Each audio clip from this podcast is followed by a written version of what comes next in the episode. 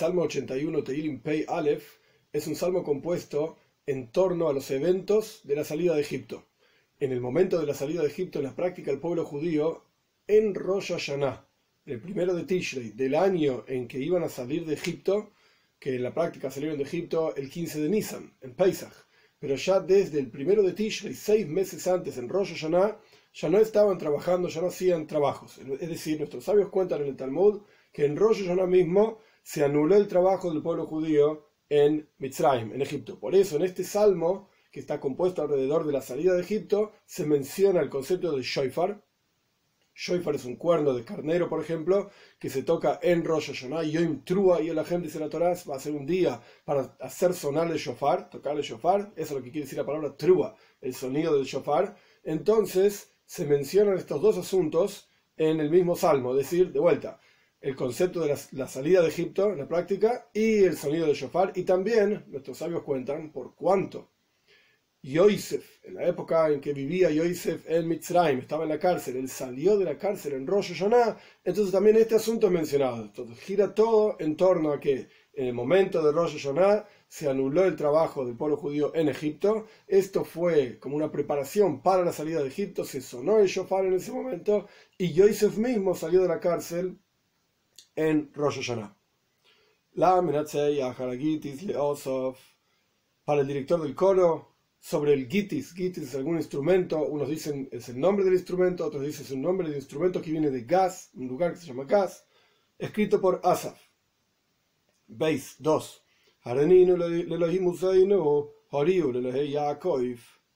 Cantemos a Dios de nuestra fuerza, toquen el shofar para el Señor de Yaakov por cuanto el pueblo judío en la tierra de Egipto eran Bnei Yaakov, Haboy Mitzrayim, estos son los, hijos de Jacob, los descendientes de Jacob que fueron a Mitzrayim, aquí se los llama el Señor de Jacob. Gimel 3.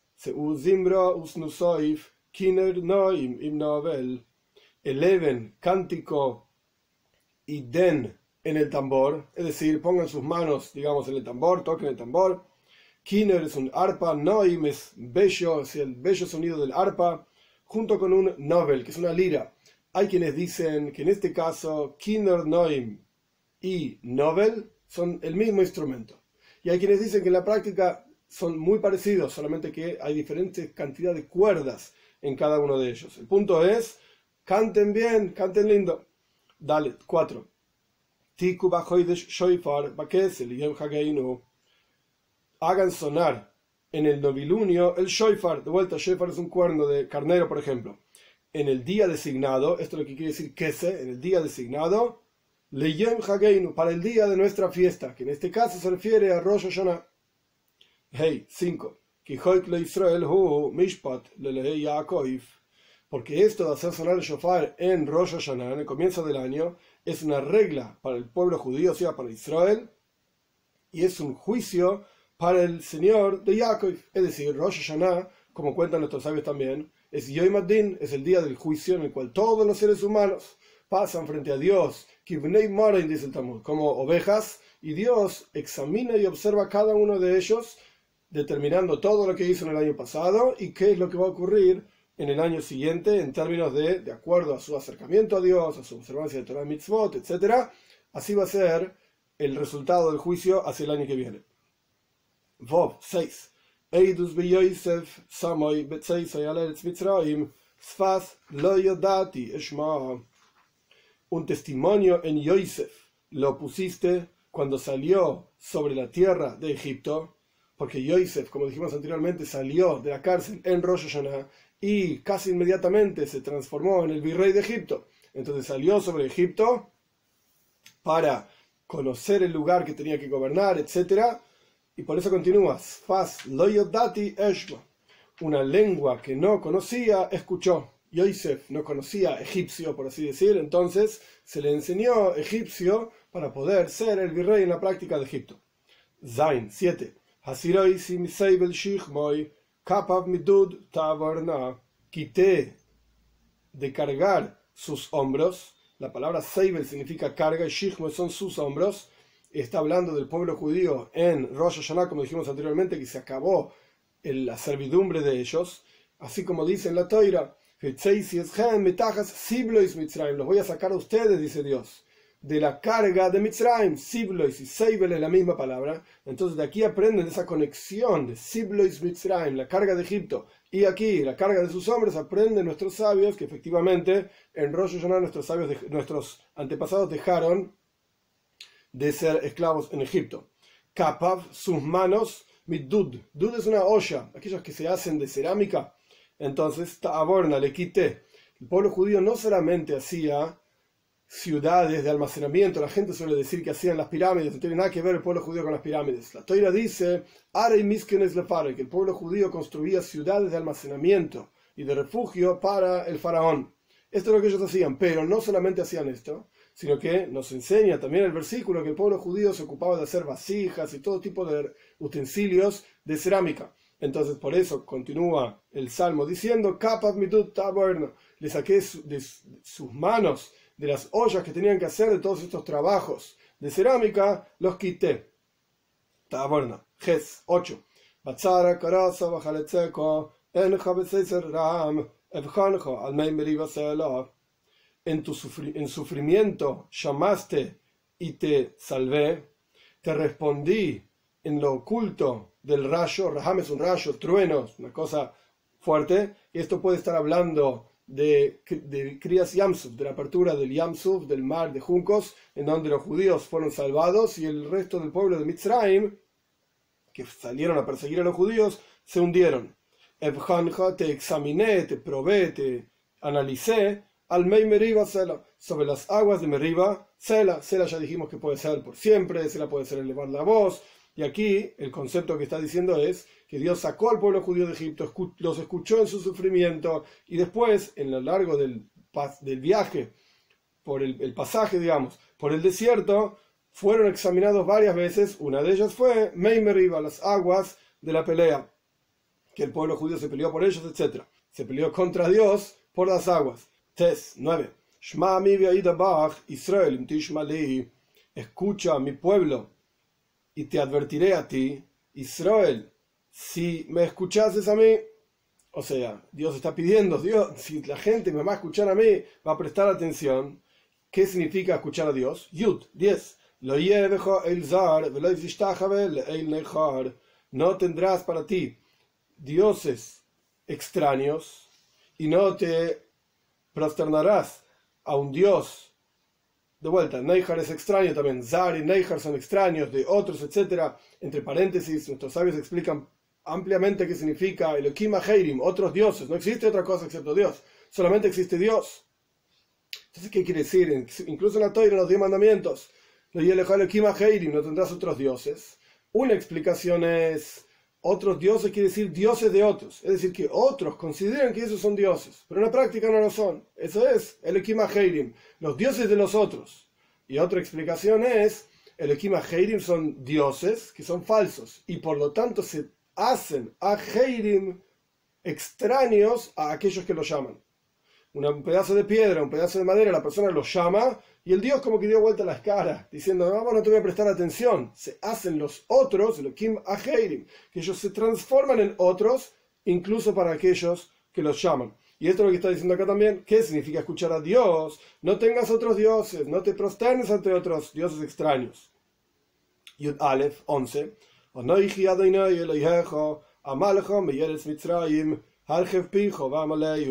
Yo soy Dios tu Señor el que te eleva de la tierra de Mitzrayim, de Egipto, abre tu boca, al significa literalmente ampliamente, abre ampliamente tu boca y voy a cumplir aquello que me pidas, por así decirlo. Amaleyo es literalmente voy a llenarlo, pero voy a cumplir aquello que me pidas. Yud Beis 12. Y no escuchó mi pueblo mi voz, e Israel, es decir, el pueblo judío, no desearon a mí, es decir, no desearon oírme, no querían escuchar. Está relatando lo que ocurrió, como dijimos anteriormente, en el pasaje en el desierto. Y el Gimel 13.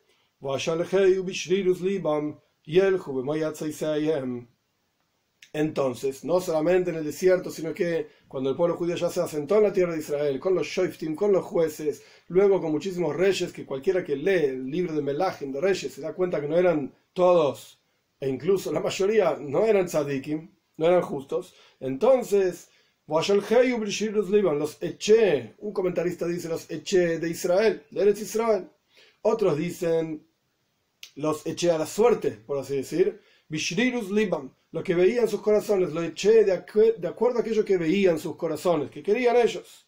Y el y ellos fueron de acuerdo a su propio consejo, hicieron lo que querían.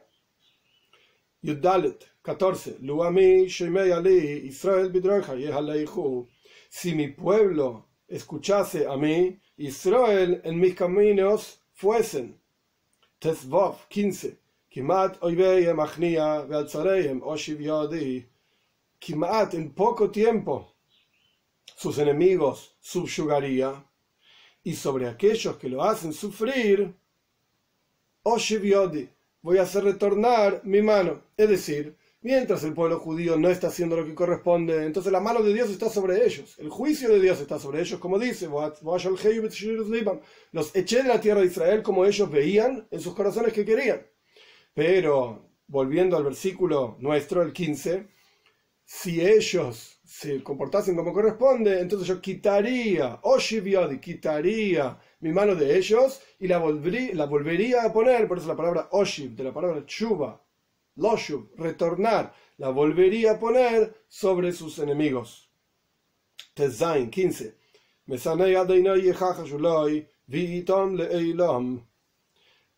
aquellos que odian a Dios, en el momento en que ocurre la práctica la redención del pueblo judío, van a negar a Dios que hicieron daño al pueblo judío. Por eso dice, me sane a le van a negar, van a contradecir a Dios diciendo, no, nosotros no hicimos nada, no hicimos, nada malo contra el pueblo judío. Y sin embargo, vi y será su momento, es decir, el momento de su retribución, eternamente, todos aquellos malvados de las naciones que hicieron el daño contra el pueblo judío, después en el momento del juicio no van a poder negarlo. Y van a tener su juicio en forma eterna. Así dice el versículo. Por supuesto, solamente está hablando de Mesana y Hashem, de aquellos que odian a Dios. Yetzain, 17.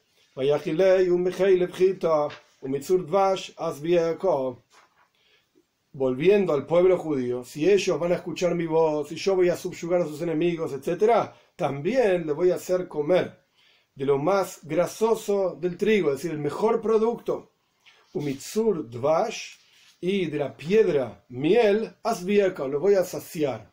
Como decimos en la toira misma, al final de la toira en Parshas Ha'azino, dvash misela, Dios les nutrió al pueblo judío dvash, miel, misela, de una piedra, y es un ejemplo que incluso en un lugar de sufrimiento y de, desolación que era el desierto, Dios sostuvo y mantuvo al pueblo judío y de la misma manera nos va a mantener en el Golus, en el exilio y cuando salgamos del exilio también.